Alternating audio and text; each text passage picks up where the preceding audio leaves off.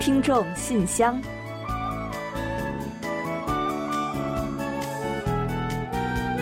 分享最新动态，聆听您的心声。听众朋友们好，我是李璐，欢迎您收听全新一期的《听众信箱》节目。听众朋友大家好，我是婉玲，很高兴跟大家相会在信箱节目之中了。很多人呢都超爱吃甜食啊，但是呢又总是担心这甜食吃多了，血糖高、糖尿病等这些啊现代病找上身来。嗯，可不是嘛。一方面呢是放不下美食，另一方面呢又非常担心健康。要是能有什么办法平衡一下，那就太好了。嗯，这是甜蜜的负担啊。那正好呢，前两天看到一篇文章说啊。肌肉呢是消耗血糖的小能手，是消耗葡萄糖最多的人体部位，而我们全身肌肉的三分之二啊，您猜猜在哪儿呢？嗯，这个你还真难不倒我。人类全身肌肉最多的部位呢，就是我们的大腿，没错吧？嗯，没错的啊。那所以啊，如果说大腿肌肉多的话呢，也就意味着能够消耗更多的葡萄糖。而更多的葡萄糖被消耗掉呢，也就意味着体内剩下的葡萄糖少了，血糖呢也就不容易升高了。嗯，反之呢，如果大腿肌肉少，血糖呢就有可能升高，是这个道理的。而且呢，大腿肌肉多呀，还能改善我们的胰岛素分泌，降低患糖尿病的风险。那说了这么多呢，重点来了。怎么才能增加我们的大腿肌肉呢？嗯，当然是要靠运动了。那有几项代表性的运动呢？给大家说说啊。那第一个呢，就是骑自行车。骑车呢，应该是最锻炼我们下肢的运动之一了。而且呢，现在很多人的家中呢都有运动自行车，嗯，咱可别再把它当衣架了哈。说的我心里边一紧呐。我们家我们呀，对。另外呢，深蹲也是非常好的锻炼大腿肌肉的运动，对吧？嗯，但是深蹲啊，看着容易，做起来还是挺难的。所以呢，要提醒大家啊，蹲下去的时候呢，膝盖呢不可以超过脚尖，然后呢，臀部要尽量向后，姿势呢一定要做对了，要不然啊，反而会对身体有害的。此外呢，还有像蹬腿练习呀、爬台阶之类的呢，也都是非常不错的。而且啊，要做到肌肉有酸痛感才有效。嗯，怎么样？刚才我们说的呢，都还算是很日常的运动吧？大家呢，赶快行动起来吧！好了，接下来呢，就让我们一起正式打开今天的听众信箱，看看还有哪些有趣的内容要跟大家一起分享。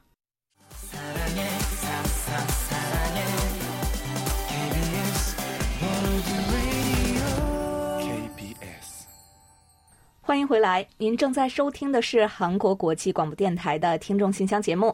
首先，我和婉玲还是来为大家介绍一下本期节目都为听友们安排了哪些内容。我们这期的节目呢，仍然设有韩广动态、来信选读和生日祝福等几个小栏目。在生日祝福栏目中啊，我们将分享的是李雪听友提供的一段人生感言，然后呢，照例会为过生日的听众朋友们送上一首好听的韩文歌曲，作为我们对大家的生日祝福。在生活的发现栏目之中，本期将介绍的是魏涛听友提供的健康小贴士：跑步瘦身减肥的五大误区。那跑步呢是一项非常好的运动，但是啊，可不是随便跑跑就能减肥的哦。健康运动呢，避免踩雷。稍后我们一同去了解。随后呢，我们将进入专题讨论，就十月份的话题，最后一轮分享听友们对于停止延命治疗问题的看法。在本期有问必答栏目之中，一贤将回答朱坚平听友有关韩国社会如何看待性少数群体的问题。节目的最后呢，仍然是我们的点歌台，到时候呢，将为卢焕丽听友送出一首他点播的歌曲。好了，节目呢，我们就先预告到这儿，欢迎您继续收听。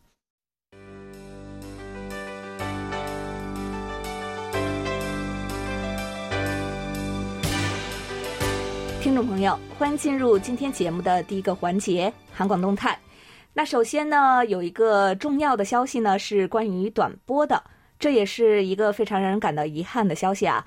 那就是从十月三十一号韩国时间早上十点开始呢，也就是北京时间的早上九点开始，我们的短波频率啊将做出调整。嗯，是的，非常遗憾的是啊，根据短波调整政策以及听友们的收听情况。九八零五千赫，北京时间早上七点到八点；七二七五千赫，北京时间晚上九点到十点的短波啊将停播。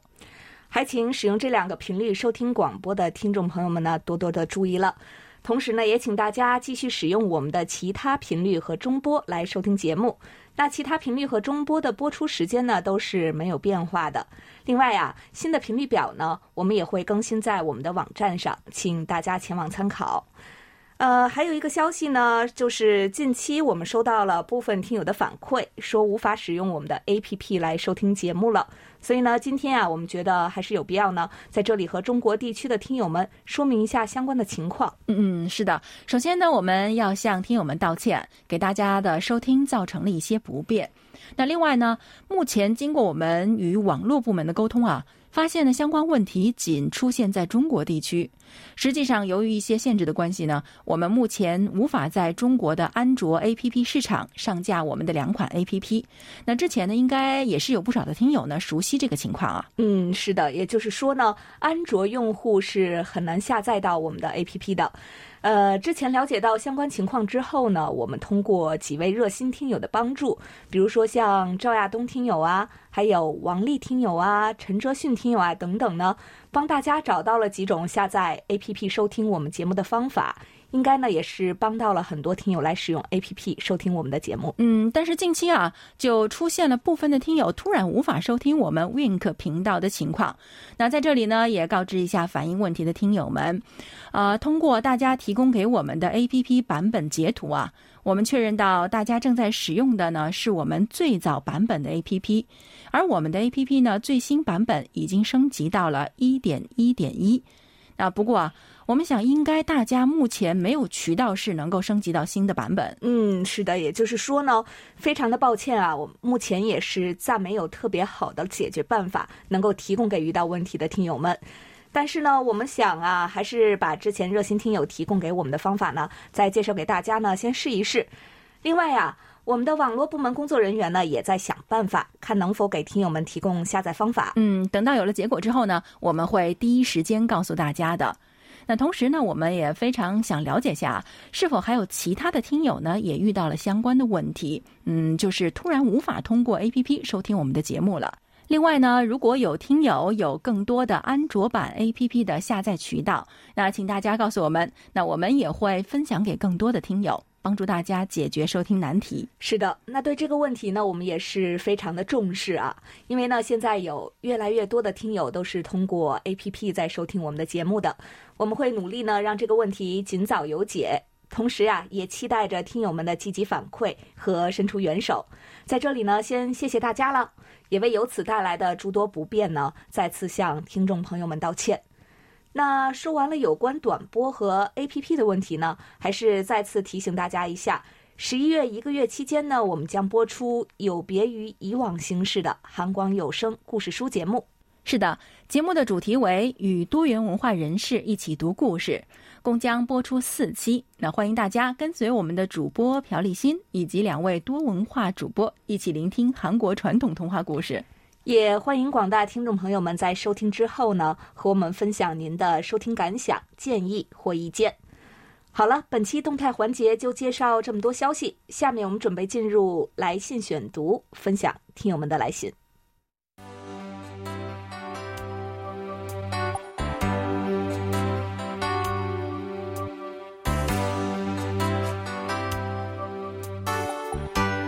听众朋友，这里是来信选读时间。在介绍今天的来信之前呢，还是再提醒下广大听众朋友们，年底到了，邮政系统呢是更加的繁忙了。那为了不耽误大家来信和我们沟通，我们建议听友们呢，还是多多的利用邮箱和我们取得联络。嗯，是的，发电子邮件呢，省时省力，还能省去邮费，应该是一个更好的选择吧。那具体的邮件地址呢，我们会在节目最后的点歌台环节再进行介绍。同时呢，听友们也可以通过我们的网站，还有寄送给大家的电台资料予以确认。好了，下面呢，我们就开始介绍今天的第一封来信吧。那今天的第一封来信呢，来自中国的四川梅林听友了，写来了一封信，跟大家分享他的旅行见闻。他在信中是这么说的：“我是九月出门，十月回家的，历时一月的云南旅行匆匆结束。”彩云之南的人文地理给我留下了非常美好的印象，这其中抚仙湖的印象最为深刻。抚仙湖是中国第二大的深型淡水湖泊，位于云南省玉溪市的澄江市、江川县，还有华宁县三地之间，最深处呢达一百五十多米。我们驱车来到澄江市，一下车我就迫不及待地跑到了湖边，顿时觉得眼前一亮。湖水淡蓝淡蓝的，蓝里面还透着一些青色，水和天相连接。仿佛那湖水是从天上直接流到了人间。湖中间有一只只深蓝色的脚踏船驶过，响起咯吱咯吱的踏板声。湖面立刻划过一道道悠闲的水纹。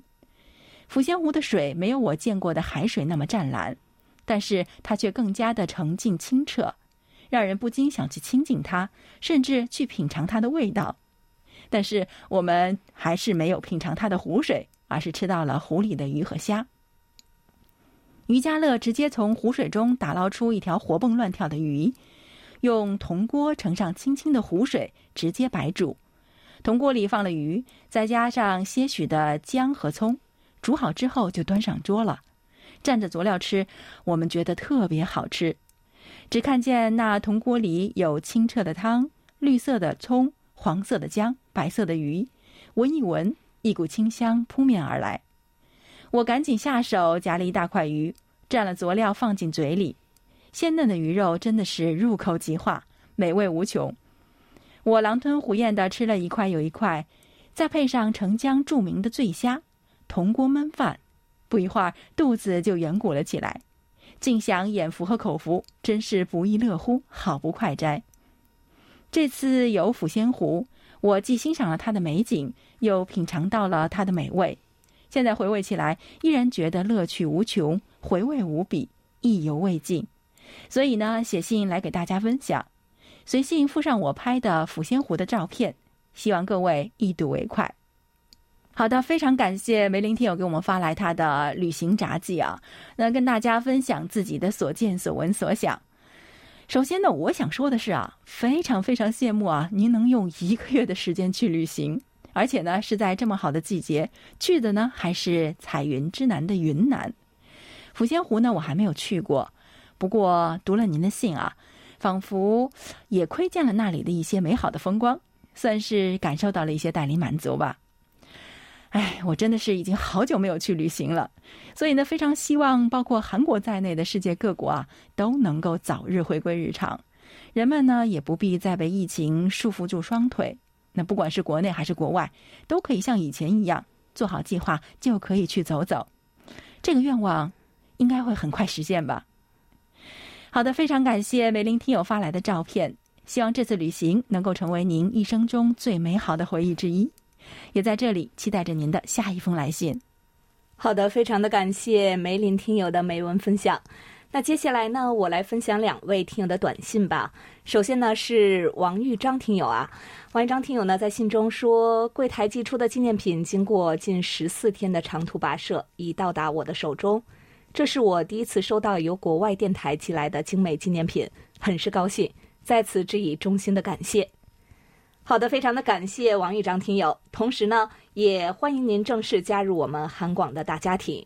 那小礼物呢，也算是一份见面礼吧。呃，希望呢，我们今后也能一直保持沟通和交流。同时呢，我们也想告诉您的是啊，我们每周呢都会准备精美的礼品来送给热心参与我们节目互动的听众朋友们。那只要是来信和我们联系参与节目互动呢，就会有机会获得奖品哦。期待您今后呢能够拿奖拿到手软，收获更多的喜悦吧。因为呢，这同时也意味着呀，我们又多了一位热心的听众。哦，对了，我们电台呢也会时常有各种的活动的，也都是有礼物来争取的哦。那王一章听友呢这次来信啊，还不忘在信中呢夸一夸我们。他说呢，KBS 中国语组的播音员们以一贯的高标准向世界传递着来自韩国半岛的声音。这种敬业的精神令我佩服。听韩广的中国语节目，似乎就是在听国内的节目。播音员极其标准的普通话，想必是经过了长时间的培训吧。同时，听到电波跨越数千公里传来的韩国最新流行音乐，也别有一番风味。最后，再次向 KBS 中国语组致以谢意。嗯，好的，也谢谢您的一番夸奖。呃，看到听友们这么评价我们呀，真的感到呢非常的高兴啊。今后呀，我们会继续通过各类型节目来为听友们介绍美丽的韩国，同时呢，欣赏包括音乐在内的各类韩国文化，让大家呢有窗口来走进韩国。希望您今后呢也继续的支持我们。另外呢，丁娇娇听友啊也发来了一份在线收听报告。这是一位中短波的听友，呃，也向我们提供了参考的数据，非常的感谢您。那同时呢，丁娇娇听友还留言说啊，山东省潍坊市的中心城区中波信号干扰比较大，需要到空旷的广场、草地或者海边接收信号呢，才有所改善，需要借助中波环形天线。好的，谢谢您的详细说明，我们呢会转告技术部门进行参考的。另外呢，您的联系方式啊，我们已经登记完毕了。还有呢，您表示说想要得到一份我们寄出的明信片，好的，都是没有问题的。我们呢会请工作人员呢为您安排寄送一些我们的电台资料的。呃，不过呢，刚刚在动态环节中啊，我们也提醒大家了，就是我们的频率呢会从十月三十一号开始呢出现一些变化。具体的呢，您可以先参考我们网站上的频率表。另外呢，您提到说想要一份明信片啊，那虽然呢，目前明信片呢我们是没有的，不过呢，将代替来寄送一张我们的收听证明卡呢送给您。我们的收听证明卡呢也是非常的精美哦，在我看来呢，也像一张明信片一样的，或许呢您也会喜欢的。好的，最后呢，再次感谢丁娇娇和王玉章两位听友。好的，非常感谢两位听友的来信。那哈尔滨的流畅听友呢，也来信说他收到了礼物。他说啊，在国庆期间很高兴的收到了韩广庆生特别节目的礼物，是维生素 C 和维生素 D 的组合，非常让人感动。还在同新冠战斗的时候，身体免疫力呢是至关重要的，维生素对人体的免疫力是很好的。韩广对于听众的身体的关心也非常让人感动。嗯，好的，您喜欢的话就好了。其实我们在挑选节目的时候呢，是费了很多心思的。不少听友都写信来说非常喜欢这次的维生素礼品，那我们呢也非常开心。希望各位能够身体健康。那同时啊，也希望我们的节目呢，就像是一种精神上的维他命，能够给大家带去快乐。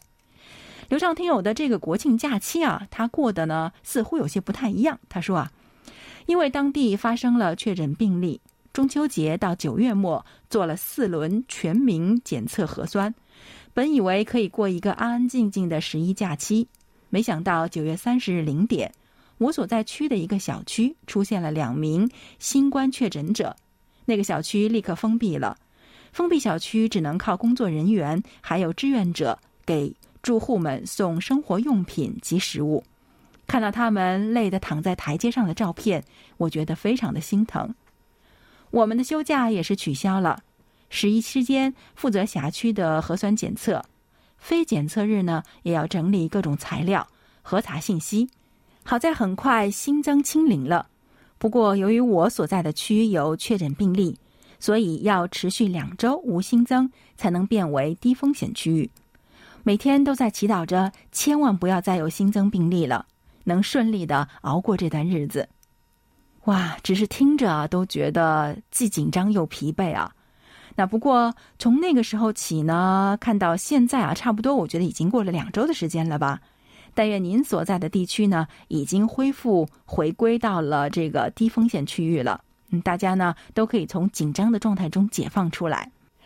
另外呢，就是上一周啊，我们在分享听友们来信的时候啊，有几位听友提到了奈飞原创韩剧。鱿鱼游戏，那作为韩国文化的爱好者，流畅听友呢，自然也是看了。他说啊，最近在韩广的节目中，经常听到关于鱿鱼游戏的消息。在奈飞公开了这部剧当天呢，我就观看了这部剧，从头到尾都是感觉很震撼。童趣游戏与过程的残忍形成了鲜明的对比，里面的布景的虚幻与现实的赤裸裸的人性展示。也是鲜明的对比。鱿鱼游戏，攻方需要占领鱿鱼头，守方呢需要把攻方推出界外。其实这个游戏的精神也是贯穿着整部剧的始终。面对金钱，面对生存，选手们互相残杀。其实他们忘记了，那些参赛者应该组成攻方，去战胜游戏组织者们的这个防守方。这其实也是最引人思考的地方。《甜蜜家园》还有《D.P.》。鱿鱼游戏等韩剧呢，是最近在奈飞平台取得的成绩非常突出的。看到了奈飞的统计，目前呢已经向一百九十个国家介绍了八十部韩国作品，近五年投资了七千七百亿韩元，也创造了五点六万亿韩元的经济效益和一点六万个工作岗位。相信随着网络平台的崛起，会有更多题材丰富、制作的精良的影视作品奉献给观众们。嗯，好的，您说的没错啊。韩国影视剧内容的日益崛起呢，是肉眼可见的。那特别是最近啊，《鱿鱼游戏》呢，可以说是一部现象级的爆款剧了。现在似乎啊，全世界都在玩这个碰糖游戏。同款的运动服呢，也是卖到飞起。曾经名不见经传的女演员呢，她也一举拿下了 LV 的代言，甚至啊，还带动了游戏啊、文化等部分行业股票的大幅上升。真的是一部神剧了，而且随着韩国政府宣布啊，最快将于下月迈出与新冠共存第一步，很多地方啊，最近呢顺势正在策划鱿鱼游戏的拍摄景点打卡的攻略，还有旅游商品等等的相关活动，希望借助聚集的热度呢，搞活地方的旅游。可惜目前呢是由于这个疫情的原因啊，外国的朋友们呢还不能轻松的进入韩国。要不然，大家呢也都可以来切身感受下鱿鱼游戏的热度了。好的，再次感谢刘畅听友的来信，期待我们能够早日在韩国相见哦。好的，非常的感谢刘畅听友。那陆达成听友呢也给我们发送了一封短信来了，是和现在美丽的秋天有关的哦。我们一起来分享一下吧。在信中说。韩国国际广播电台中国语组，你们好，我是在中国浙江省工作的陆达成。秋天是丰收的季节，秋天也是摄影爱好者能够拍摄到自然美景的季节。在秋天，许多叶子因为自然魔法变成了红色和黄色，把山野点缀的姹紫嫣红。我想在这封电子邮件中附上几张秋天的照片，希望你们会喜欢。嗯，好的。那有美景照片来欣赏，我们当然是非常的喜欢了。就像您所说的啊，秋天呢，真的是一个非常美丽的季节。那大自然的魔法呢，为我们带来了这样绚丽多彩的世界，真的是要珍惜这么美好的时光，多去感受一下。呃，时间转瞬而逝啊，不过呢，可以用镜头呢将美好来定格。也谢谢陆达成听友的分享。呃，我也很好奇啊，这些照片都是您亲自拍摄的吗？哦，如果是的话呢，真的要在这里为您的摄影技术点一个大大的赞哦。我呢是一个摄影小白啊，有机会呢，真想向您请教请教，如何才能拍出这些美丽的照片来呢？另外呢，陆达成听友呢还想询问一下洪一贤老师，韩国人在秋季有什么户外运动？呃，这个问题呢，我们已经转交给了一贤了，相信呢他会给您一个让您满意的答复的。还有啊，陆达成听友呢，此次来信还告诉我们说，最近收到了我们寄送的幸运听众奖品——韩国的护手霜，自己呢觉得非常的开心，真的是非常的感谢。嗯，您呢能喜欢这份礼物呢，我们也是非常的开心的。那刚刚呢，我们聊到了秋天啊，正好呢，呃，护手霜啊也算是秋天的标配了吧。干燥的秋天呢，要勤用护手霜来滋润我们的双手哦。也祝您呢这个秋天过得健康和快乐。好的，接下来这封信呢，来自我们的老朋友宋之心听友，似乎有段时间没有收到他的来信了呢。所以啊，让我们赶快一起来看看他在信中都说了些什么。韩广大家庭的各位亲人们，你们好。当你们看到这封信的时候呢，我已经在韩国生活了一个多月了。很抱歉。最近半年来一直没有给韩广写信，中间还错过了韩广中国语开播六十周年的祝福、韩语演讲比赛和听友满意度调查，感觉好像错过了整个世界一样。这半年来的生活安排的非常的充实，工作、学习、家庭的琐事充满了整个生活时间。好在现在的生活逐渐趋于平稳，工作内容也有所减少。硕士课程也基本步入了正轨，逐渐适应了各位教授的上课方式，每门课程都能学到很多实用的知识。所以啊，在接下来的日子里，我会逐渐回归韩广大家庭的。哇，太好了！欢迎宋之行听友的回归。这半年来啊，您真的是错过了韩广的不少精彩啊。不过呢，知道您在这段时间过得很充实，我们呢也还是很开心的。之前呢，您曾写信来告诉我们说，开始就读韩国一所高校的研究生。现在看来，您已经来到韩国开始了求学生涯。您的韩语本来就很好，所以啊，相信适应韩国的教学不在话下。最近的疫情形势呢，仍然不是很乐观。我们电台呢，也仍然是在非正常办公状态，所以啊，等到疫情告一段落之后呢，欢迎您来电台坐坐。宋志新听友在信中说呢，会逐渐回归韩广大家庭，他的确是做到了，因为我看到啊，这两天啊，信箱里又来了他参与我们的各项活动的一些信件，非常的感谢，也非常的欢迎哦。啊，对了，另外呢，我们也已经按照您的要求更改了您的信息。以后会用这个地址跟您联系的。好了，再次欢迎宋志新听友来到韩国，也祝您在韩国无论是生活还是学习都能够有所收获。好的，非常的感谢宋志新听友。那今天呢，我们有老朋友回归，有新朋友加入，同时呢，也有这么多的听友呢分享各自生活的点滴，真的是非常的温馨和热闹啊。呃，时间关系呢，没有办法来分享更多听友的来信了。就让我们呢相会在下周的来信选读板块，让美好和精彩呢继续下去。好的，本周听众来信呢，我们就先介绍到这里。下面我们准备进入生日祝福单元，为下一周过生的听众朋友们送去我们最美好的祝愿。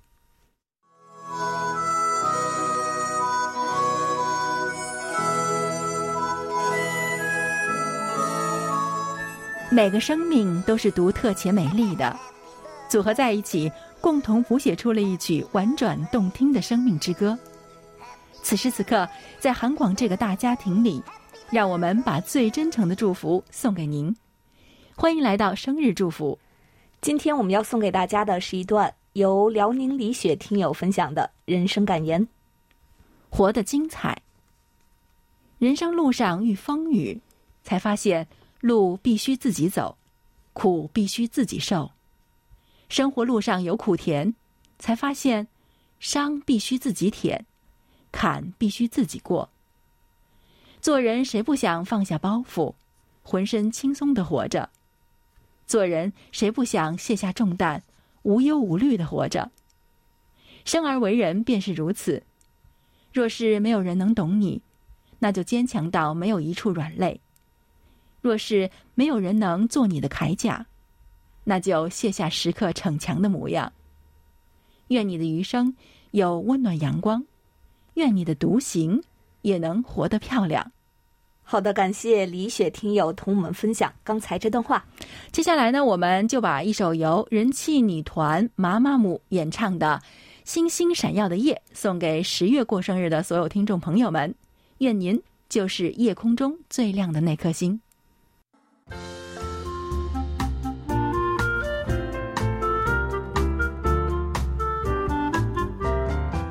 生活中的点滴值得发现，生活中的小精彩无处不在。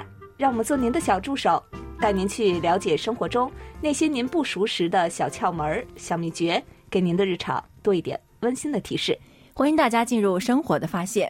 跑步啊，是一项能够锻炼到全身的运动，但是呢，也有不少朋友跑步的目的呢是为了减肥。可是啊，有人却发现跑步之后非但没瘦，反而胖了，这可怎么办呢？啊，这是因为呢没有科学跑步啊。那跑步呢也是要讲究方式方法的，可不是随便跑跑就 OK 的了。那今天呢，我们就通过介绍重庆魏涛听友提供的内容，为大家介绍一下跑步瘦身减肥的五大误区。第一个误区呢，就是天天跑步减肥更快。虽然慢跑呢是有益于维持健康和瘦身的。但是呢，专家呢并不建议天天跑啊，因为跑步过度呢会容易造成肌肉的疲劳和关节的损伤。那一般来说呢，隔一天跑一次，或者是跑两天休息一天，一周跑三到四次为宜，且每次跑步时间呢应该持续在三十分钟以上。嗯，第二个误区呢就是觉得跑得越快，脂肪就会燃烧的越多。其实啊，只有持久的小强度有氧运动呢，才能消耗多余的脂肪。如果跑得太快了，体内氧气供应不足，身体呢是在做无氧运动，脂肪不能充分的参与燃烧，也不能被消耗。那一般来说呢，跑步时呼吸均匀协调，可以与身边人聊天，就说明呢是在进行有氧运动了。嗯，是的。还有一个误区呢，就是慢跑三十分钟就可以减肥。慢跑三十分钟虽然可以达到有氧锻炼的目的，但是啊，减肥的成效呢还是看不到的。实验证明，只有运动持续时间超过大约四十分钟，人体内的脂肪才能被调动起来，与肝糖一起功能。随着运动时间的延长啊，脂肪功能的这个比例呢，可达到总消耗量的百分之八十五。所以说啊，慢跑的最佳时长呢是四十分钟。嗯，误区四呢是认为这个空腹跑步减肥效果会更好。跑步前吃一些电餐呢，可以为锻炼提供能量的。否则啊，空腹跑步呢会造成低血糖，引起心慌、出虚汗、手脚颤抖等等的症状。也会大大增加心血管疾病的发作。另外呢，在空腹状态下跑步消耗过多，跑步后呢，饥饿感会更加强烈，从而呢，进食过多，其实也是不宜减肥的。嗯，是的。误区五就是边跑步边喝饮料。跑步前呢，要喝一杯水补充水分，而不要等到运动过程中身体缺水、感到口渴了再喝。尤其呢是不能喝饮料啊，呃，包括运动饮料，那其中所含的大量葡萄糖呢，会使您之前的运动啊功亏一篑。长期饮用呢，甚至可能让您越运动越肥胖。看来呢，科学跑步真的是非常的重要了。好了，听众朋友们，那以上呢就是我们今天给大家介绍的健康小贴士，在此呢也要特别感谢魏涛听友的精彩分享。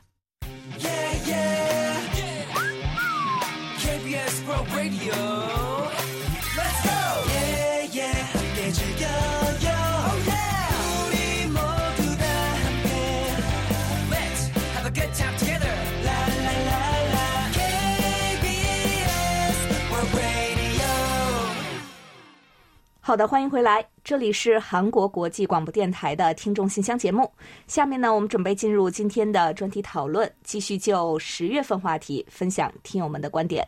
在此之前呢，我们还是先来预告一下十一月份和十二月份的讨论话题内容。十一月份的话题是，请谈谈您心目中最想要铭记的人。十二月份的话题是，请谈谈二零二一年您的成就与收获。每个月详细的讨论话题内容呢，大家可以前往我们的官网，找到听众信箱的专题讨论板块进行查阅的。希望参与讨论的听友们呢，请将您的想法写成短文，并且提前发送至我们的邮箱。下周呢就是十一月份的节目了，欢迎听众朋友们呢积极发来您的十一月话题讨论内容，我们将在节目中同其他听众朋友们呢一道分享。幸运的听友啊，还有机会获得我们赠送的精美奖品。嗯，是的。那下面呢，我们要再来介绍一下本月的讨论话题。您对于延命治疗有什么看法呢？如果可以拒绝进行延命治疗，您认为应该在哪些方面完善相关的法律规定以及实际操作呢？好的，下面呢，我们就一起来分享听友的观点吧。好的，今天要跟大家分享的是安徽省楚昌荣听友的观点。从节目中得知。韩国健康人群中提前签署意向书，拒绝在罹患重病后接受延命治疗的人已经突破了一百万人。我认为这是人类文明的一大进步。我们知道，人活着要有尊严，就是临死也要死得有尊严。这方面，韩国已经立法实施了尊严死，值得其他国家效仿。我们老年人常说，要慢慢活，快快死。意思就是人活着要慢慢的品味生活，享受生活的乐趣；死呢就得爽快些，不能成年累月的躺在床上缠床债。我已经七十八岁了，一向体弱多病，已经带病延年三十多年。我这个年龄已经超过目前中国男性的平均寿命，够本了。我也早早和孩子们说好，如果我得了不治之症。药物治疗对我已经不起任何作用的话，那就快点放弃，不要做延命治疗。因为我觉得，对于那些罹患不治之症的晚期病人，延命治疗已经失去了意义。如果继续治疗，只会给病人带来更多的痛苦，给家人的经济增加更大的负担，同时也会给家人的精神增加不小的压力。从社会角度来看，也浪费了大量的社会医疗资源。所以，我会拒绝延命治疗。当然，拒绝延命治疗必须制定严密的法规。最主要的前提是，病人所患之病是目前医学上还无法治愈的绝症，而且一定要有两名以上的主治医生签字确认是救治无望的不治之症。任何药物对疾病已经不起效果，也没有延命治疗的意义。其次，是在病人大脑清醒的时候。有强烈要求拒绝延命治疗的愿望。再次是病人的父母、子女等直系亲属，都必须在拒绝延命治疗的申请书上签字，同意不再做延命治疗，缺一不可。手续齐全后，报上级主管部门审批后方可实施。待批期间，医院呢不再给病人做延命治疗，每天只需给病人注射镇静剂。用以减少其病痛。好，以上就是楚昌荣听友关于本月话题的看法。好的，感谢楚昌荣听友的分享。本期专题讨论我们就介绍到这里，接下来进入下一个环节。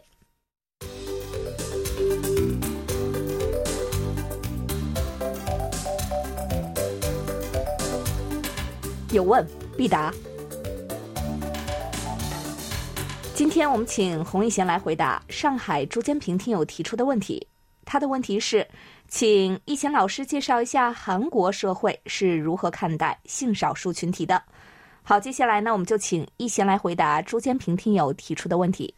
各位听友，大家好，我是一贤。今天我来回答朱坚平听友的提问。性少数群体呢，指在性倾向。性别认同、性身份等方面与社会大多数的人不同的群体，男女同性恋啦，还有双性恋、无性恋、跨性别、兼性人等，都属于性少数群体。韩国呢，自古以来深受儒教思想的影响，一般人对于同性恋等性少数群体的保守观点呢，一直占主流。因此，时至如今，韩国社会呢，依然忌讳同性恋。同性恋在宪法、民事和刑事法律中均未提及，同性婚姻也不受法律支持。大多数性少数人士呢，也不愿意出柜。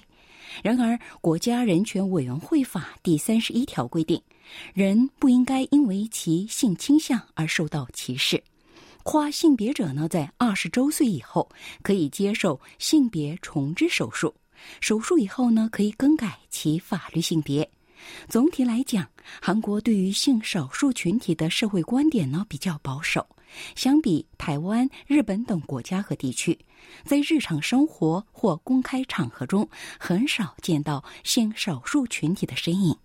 性少数群体呢，大多都不愿意向家人、朋友或同事坦诚公开自己的身份。不过呢，自九十年代以来，性少数群体开始受到大家的关注，尤其是自九十年代中期开始，一些高校啊出现了性少数群体的社团。加之两千年初期，随着韩国性少数群体文化人权中心、朋友之间、性少数群体人权连带等性少数群体的人权组织先后成立。性少数平权运动也跟着在韩国兴起了。两千年，首尔首次举行了酷儿文化节。该活动呢，如今已经扩大到大邱等一些大城市，每年定期举行。同年，民主劳动党还首次下设性少数群体委员会，为了保障性少数群体的权益，严拟反歧视法等相关法律而做出了努力。如今，正义党、劳动党。绿色党等政党均下设新少数群体委员会。自二零零七年到去年，正义党等党派呢共七次先后向国会提交反歧视法草案。最近也有执政党的三位民主共同党议员向国会法制司法委员会提交反歧视法草案等。不过呢，这些草案啊，每次都受到保守宗教团体的攻击与反对而被撤回。但是在这二十多年来，韩国社会呢对于性少数群体的认识与看法渐渐发生着变化。影视剧以性少数人士角色为主人公，已经不再是新鲜事儿了。性少数人士作为艺人出道，对于性少数群体的话题呢，人们已不再拘谨了，而是畅所欲言。这些呢，都可以说是性少数群体为了成为不受歧视的社会一份子而做出努力带来的结果。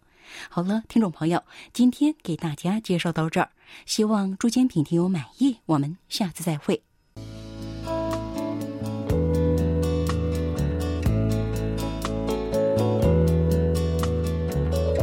节目最后是点歌台栏目，来自北京的卢欢丽听友又来信点播歌曲了。这次呢，依然是希望送给他的好朋友们，包括王丽听友，还有洛银湖听友、赵连贵听友、楚昌荣听友、赵亚东听友、薛飞听友、刘日普听友、维维听友、韩玉波听友、李雪听友等。祝大家呢身体健康，工作顺利。好的，非常感谢卢焕林听友点歌啊！稍后呢，我们就为您送上一首由卡后演唱的《开始》，希望您和朋友们都能够喜欢。当然，在播放歌曲之前呢，我们还是要先来揭晓一下本期节目的获奖名单。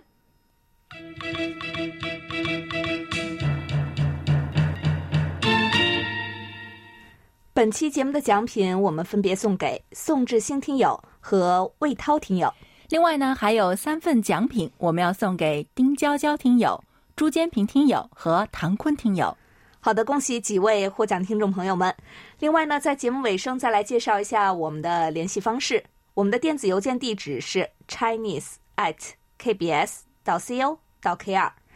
发送包裹或手写信的听友，请寄送至韩国首尔市永登浦区汝矣岛洞汝矣公园路十三号 KBS 韩国国际广播电台中国语组，邮编是零七二三五。同时呢，也欢迎大家通过我们的网站 word 点 kbs 点 co 点 kr 斜杠 Chinese，以及我们的 APP KBS World Radio On Air 和 KBS World Radio Mobile 来收听我们的各档节目。好了，听众朋友，那到这里呢，本期听众信箱节目就在卡后演唱的《开始》这首歌曲中结束了。非常感谢大家将近一个小时的陪伴，同时也感谢众多的听友积极参与我们的节目互动。那也欢迎大家呢继续给予我们鼓励与支持，多来信，多提宝贵的意见和建议哦。好了，到这里我们韩国国际广播电台一个小时的中国语节目呢就全部播送完了。主持人婉玲和李璐在韩国首尔，祝大家周末快乐。我们下周同一时间再会。